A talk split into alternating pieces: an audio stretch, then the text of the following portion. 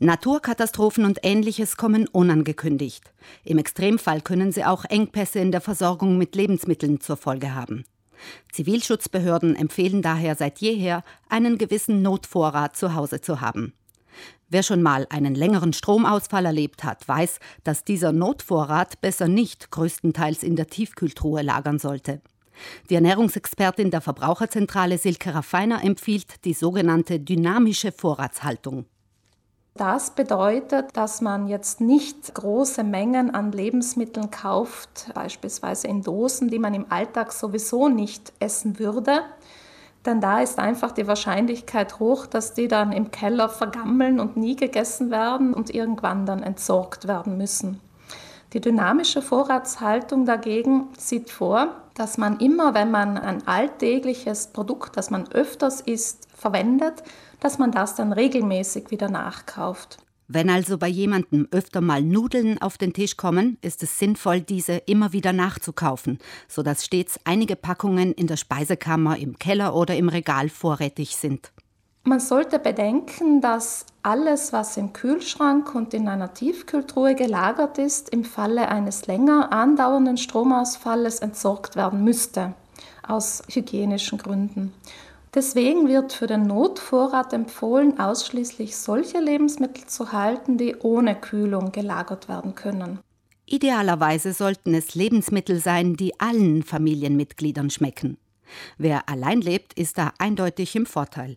Wichtig sind natürlich Lebensmittel, die satt machen. Dazu gehören beispielsweise Reis, Nudeln, Maisgrieß oder auch Müsli-Mischungen für das Frühstück. Da kann man gerne einen Vorrat zu Hause halten. Wenn man etwas neu nachkauft, ist es sinnvoll, das hinten, ganz hinten im Regal einzuräumen, damit die Produkte, die man schon vorrätig hat und die eben die kürzere Haltbarkeit haben im Vergleich, damit man die früher verwendet. Unter den Lebensmittelvorräten für Notfälle sollten auch solche sein, die ohne Kochen auskommen, verzehrfertig sind, wie etwa Schüttelbrot, Cracker, Knäckebrot oder Zwieback. Wer es sich zur Gewohnheit gemacht hat, selber Brot zu backen, ist in Ausnahmesituationen damit gut beraten. Neben den Sattmachern, den Kohlehydraten, sind Proteine, also Eiweiß, ein wesentlicher Bestandteil für eine ausgewogene Ernährung.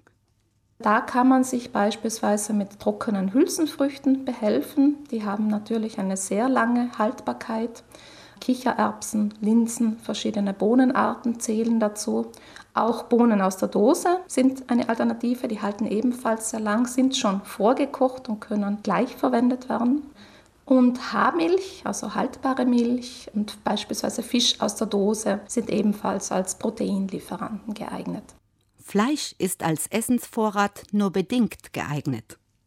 Fleisch kann man nur einfrieren, wenn man es länger haltbar machen möchte, oder man kann aus faschierten auf Vorrat Soße Bolognese irgendwie kochen. Das ist eine Möglichkeit. Tiefkühltruhe, wie gesagt, ist für eine echte Notsituation nicht das Mittel der Wahl, weil im Falle eines Stromausfalls einfach die eingekühlten Produkte verderben würden. Nicht fehlen dürfen im Lebensmittelvorrat für Ausnahmesituationen ein paar Vitamine, am besten in Form von Trockenobst.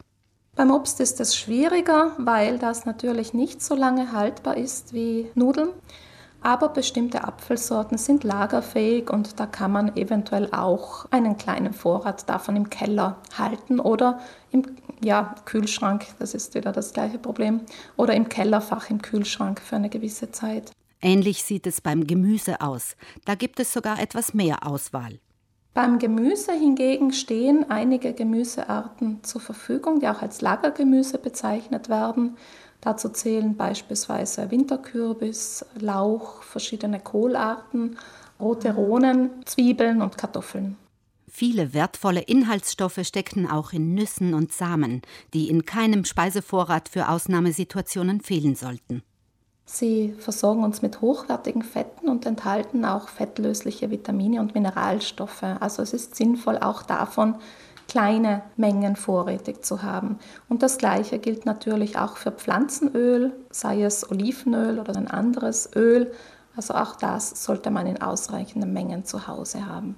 Und natürlich dürfen je nach Vorlieben der Familienmitglieder auch ein paar Gläser Marmelade, Streichschokolade oder Honig in der Vorratskammer lagernd sein, sowie andere Süßigkeiten, Kakao, Kaffee oder Tee.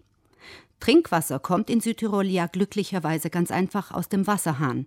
Für den sehr ernsten Notfall, wenn wirklich einmal die Wasserversorgung zusammenbrechen sollte, empfehlen Zivilschutzbehörden auch ausreichend Getränke zu lagern. Die Zivilschutzbehörden empfehlen einen Vorrat von zwei Litern Wasser pro Tag und pro Person. Also für eine fünfköpfige Familie, für einen zehntägigen Vorrat müsste man also 10 Liter pro Tag und das 10 mal 10, also in der Theorie 100 Liter Wasser vorrätig haben. Das machen natürlich nur die wenigsten.